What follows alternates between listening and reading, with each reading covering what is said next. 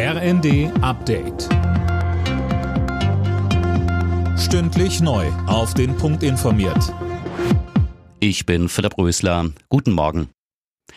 Deutschland will nun doch Panzer vom Typ Marder an die Ukraine liefern. Das hat die Bundesregierung nach einem Telefonat von Kanzler Scholz mit US-Präsident Biden angekündigt.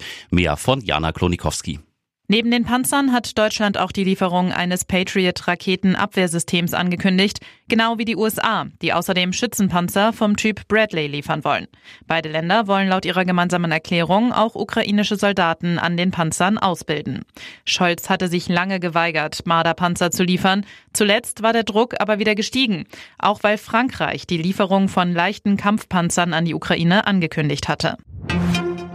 Unterdessen hat Russland eine Feuerpause im Krieg gegen die Ukraine angekündigt. Sie soll heute in Kraft treten und 36 Stunden dauern. Die Ukraine bezeichnet das als Heuchelei und fordert Russland auf, die besetzten Gebiete zu verlassen.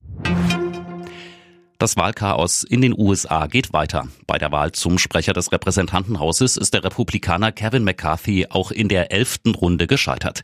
Rechte Hardliner seiner Partei halten den 57-Jährigen für zu moderat, Dirk Justes.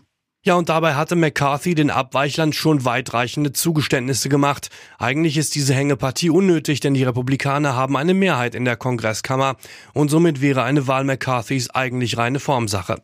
US-Präsident Biden bezeichnete den innerparteilichen Machtkampf der Republikaner als peinlich. Heute soll es einen neuen Anlauf zur Wahl eines Sprechers geben.